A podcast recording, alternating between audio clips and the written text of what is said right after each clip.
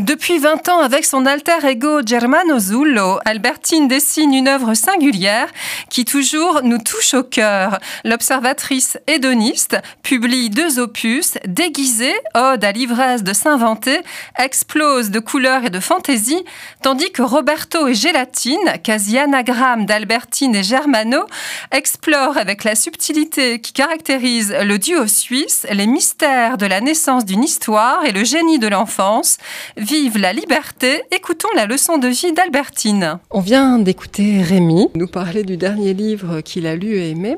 Et ça m'amène à vous poser, Albertine, la première question d'enfantillage.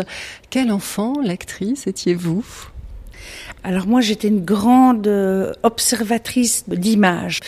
On me racontait des histoires dans ma chambre. J'avais vraiment le rituel du livre euh, dans mon lit le soir. Et puis j'avais aussi beaucoup de livres de ma grand-mère d'un autre temps euh, que j'aimais beaucoup observer. Je me suis vraiment complètement remplie, emplie. Je me suis nourrie de ces images. Est-ce que vous dessiniez déjà le monde? Ah oui, alors je crois depuis toute petite, vraiment. Ce plaisir du dessin, ce rapport à la solitude, au crayon et au papier, c'est quelque chose qui est très important, très vivant pour moi. C'était une enfance à la campagne et une enfance un peu hippie, un peu hors norme, et puis euh, une complexité à s'intégrer à l'école. Bah oui, j'ai vécu dans une maison tout à fait merveilleuse avec euh, un théâtre, à l'intérieur, donc avec des spectacles qui se jouaient, euh, une cave remplie de costumes. Donc euh, notre week-end se passait costumé en marquise et en éléphant. Enfin, C'était extraordinaire. Euh, et puis aussi euh, les prémices d'un musée du jouet de ma maman et de ma grand-mère où on avait le droit d'aller jouer. Donc on était rempli de jeux. Le jeu faisait partie de l'enfance. Et, et je dis toujours qu'aujourd'hui, j'ai 51 ans, mais je continue à jouer. Donc c'est vrai que l'école pour moi perdait totalement de cette liberté-là de penser, d'expression et quand il y avait des petits moments comme ça d'écriture libre, ça je m'engouffrais immédiatement quoi. Vous venez d'évoquer cette malle au trésor de votre enfance et justement votre dernier opus euh, déguisé, comme son nom l'indique, euh, parle du fait de se travestir, de mettre des vêtements et de s'inventer un personnage. Le carnaval, hein, le moment du déguisement, c'était euh, à l'origine la fête de toutes les transgressions. Les morts se mêlaient aux vivants, les hommes devenaient femmes, les riches devenaient pauvres. À une époque où on a une vision assez formatée, quasi aseptisée, consensuelle, mainstream de l'enfance, qui s'impose hein, dans la société, qui s'impose dans beaucoup de productions pour la jeunesse. Est-ce que c'est un message de liberté que, d'une façon générale, vous voulez donner? Oui, je vous remercie. Hein. Ce sont des questions primordiales pour moi. C'est vraiment un truc de liberté. Ah oui, ça, j'en suis absolument persuadée. J'ai vécu une enfance de liberté où on pouvait grimper aux arbres sans avoir toute la famille qui vous tienne de peur que vous tombiez. Euh, il n'y avait pas de voiture qui venait nous accompagner à l'école. On allait à pied. Euh, on tombait, on se gratignait le genou. On se déguisait et le temps passait comme ça, filait. On avait le droit à l'ennui aussi, rester là comme ça avec un bout de bois et un caillou. Ça fait partie aussi de l'expérience de la vie et de la vie de l'enfant. Après le déguisement, comme j'aime le vêtement, que je m'intéresse aux individus, aux gens et à la façon dont ils vivent leur corps, eh bien l'enfant aussi fait partie de cet intérêt-là. Et j'ai un petit filleul qui un jour m'a dit, tout petit, moi j'ai envie d'être déguisé en porte. J'ai trouvé ça très joli. Je me suis dit, comment lui faire un déguisement en porte? Ça m'est resté. Donc c'est un livre, au fond, sur le fait de devenir un autre, un personnage comme on a envie qu'il soit, même avec un sac sur la tête et puis euh, trois rubans, c'est déjà un déguisement. On se demandait dans la dernière émission euh, à propos de l'exposition de la BNF euh, sur les livres polémiques à l'occasion des 70 ans de la loi du 16 juillet 1949 hein, sur la publication euh, jeunesse. On se demandait si la littérature jeunesse était sous surveillance.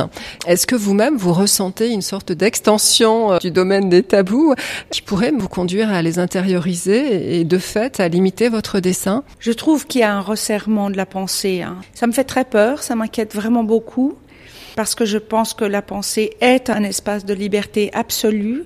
Je pense que le dialogue, même d'idées euh, différentes, de personnes qui n'ont pas les mêmes opinions, ne sont plus entendues, c'est-à-dire qu'on est en guerre immédiatement contre l'autre. C'est très dangereux. Vous ne vous êtes jamais surprise à dire ah non ça Albertine non? On peut s'autocensurer avec mon mari, on en parle beaucoup. Ah tiens, ah, on n'aurait peut-être pas le droit de le faire. Mais après, en respirant un bon coup, Et euh, on essaye d'être vraiment très sincère par rapport aussi à nos convictions et à notre envie de faire quelque chose comme ça parce que c'est comme ça. Dans nos livres, il y a quelque chose qui est assez universel et qui parle de l'existence et qui parle de l'amitié, de l'ailleurs. On l'a dit, vous travaillez le plus souvent à quatre mains, donc avec votre complice euh, Germano Zullo. Et alors votre collaboration semble si harmonieuse, si symbiotique, on se demande comment vous vous distribuez les rôles en fait, puisque bon, vous dessinez et lui écrit. Est-ce que l'histoire, elle naît indifféremment dans les mots ou dans l'image? Oui, c'est ça. Ça peut venir de moi ou de lui. L'idée, si elle vient de moi, elle viendra beaucoup de ce que je vois ou de ce que je peux entendre aussi. Et puis lui va aussi m'amener des idées, mais lui, il va créer la narration, la colonne vertébrale du livre. Hein. Et puis lui va mettre toute la subtilité, justement toute la pensée. C'est quelqu'un qui va dire en très peu de choses des choses très grandes. Et c'est ça que j'aime avec lui. J'adore travailler avec lui.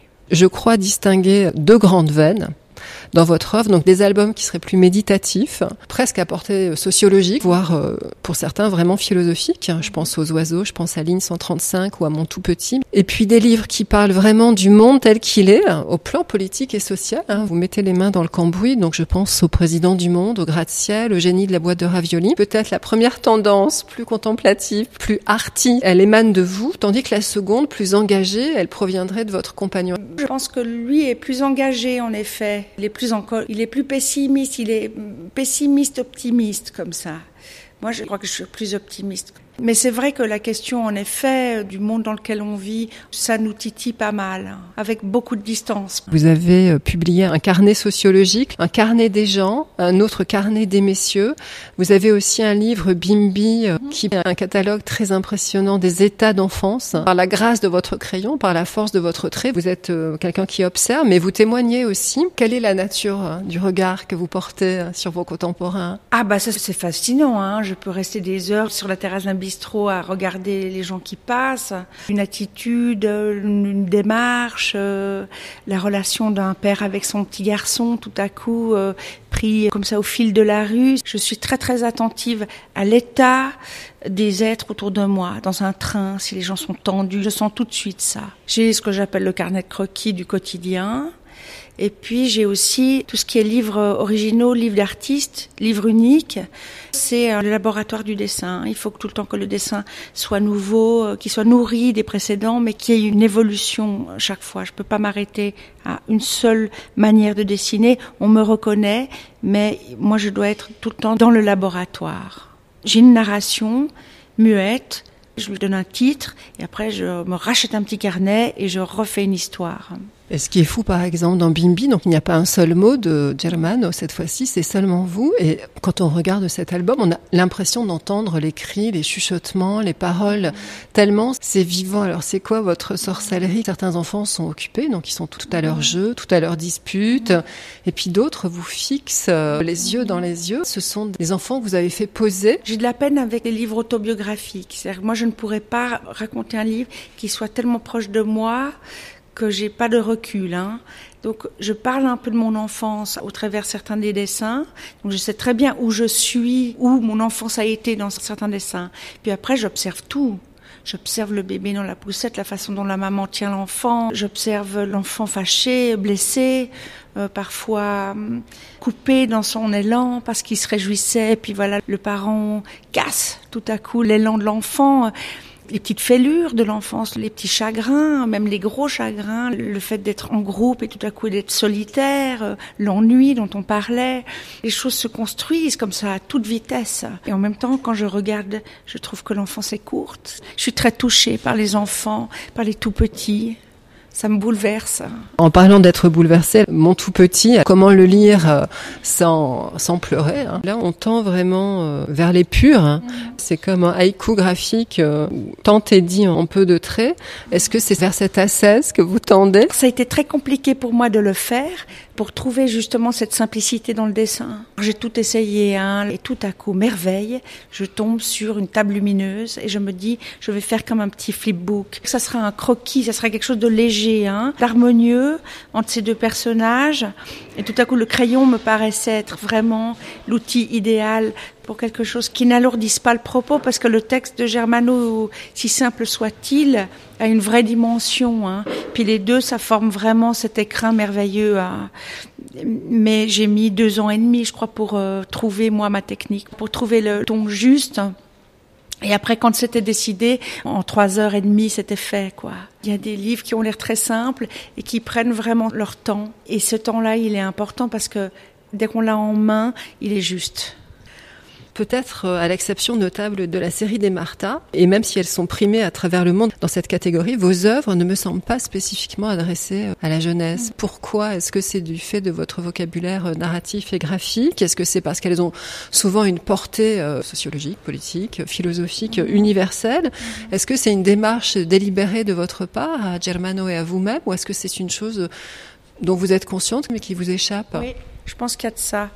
Martha, c'était le début. On apprend le livre, on comprend comment ça marche, un rapport texte-image. Et puis après, il y a la vie.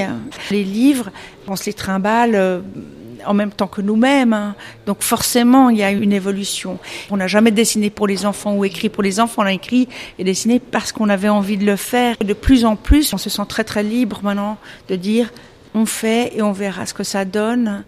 C'est merveilleux parce que l'enfant le lit différemment, le livre, et la maman ou le père ou la grand-mère va le lire différemment, le livre. Cette possibilité que le livre puisse avoir des dimensions de lecture différentes, ça c'est un cadeau immense pour nous. On aime bien passer d'un truc à l'autre, euh, prendre certains risques. Nos projets nous amènent tout le temps ailleurs. Est-ce que vous avez d'autres territoires que vous avez envie d'explorer dans l'avenir? L'objet, le décor de théâtre, le film d'animation. On a un projet avec Germano qui s'appellera Les Autruches. Et puis euh, s'amuser, quoi. S'amuser, s'amuser, prendre plaisir à, à tout projet. Courez à la galerie Robillard à Paris dans le 11e. C'est le dernier jour pour voir l'exposition rétrospective des œuvres d'Albertine. Toutes les infos et les livres d'Albertine sont sur le site.